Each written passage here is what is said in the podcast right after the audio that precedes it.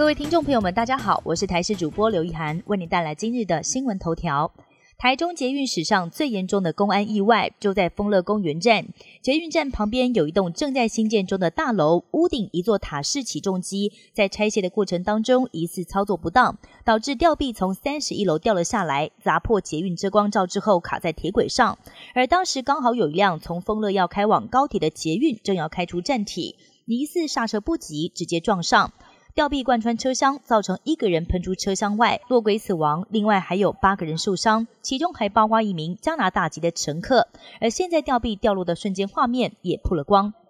新宇航空在日前才爆发让旅客滞留成田机场事件，如今又传出让一名有百万人追踪的网红 Sam 进入驾驶舱，也因为这名网红并不是飞行人员，要是没有事先申请就进入驾驶舱，恐怕已经违法。对此，民航局表示，两起案件都正在着手调查，要是查证属实，将是新宇航空成立三年多以来第一次被开罚。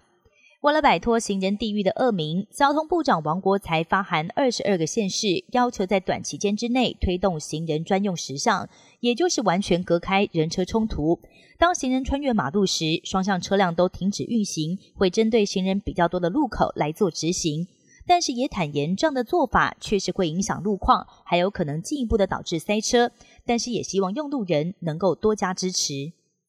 全球暖化威胁到很多的动植物，就连用来酿造啤酒的啤酒花也越来越没有生存空间。西班牙有一家新创公司打造了室内农场，利用水耕栽培还有 LED 灯，为啤酒花打造完美的生长环境，不受到外在热浪或者是干旱的影响。要是顺利扩大规模，未来在全世界各地都能够生产啤酒花，避免啤酒产业因为气候变迁而走入历史。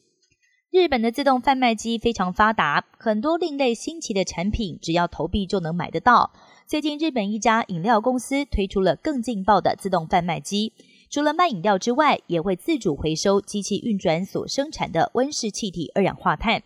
主要是在机器下方装了一包能够吸收二氧化碳的特殊材料，气体很快会被粉末吸收处理，减少碳排放到大气当中造成的环境危害，让民众在投币消费的同时，也可以为地球环保尽一份心力。皇家加勒比海旗下一艘游轮四月底从美国迈阿密起航之后，船上一名乘客在甲板区的公共厕所安装了隐藏式摄影机偷拍。过了几天，被其他乘客发现，赶紧通报船员。而根据法院的文件，摄影机内的记忆卡记录了超过一百五十个人的如厕画面，其中至少有四十个人都是未成年。以上新闻由台视新闻编辑播报，感谢您的收听。更多新闻内容，请锁定台视各界新闻以及台视新闻 YouTube 频道。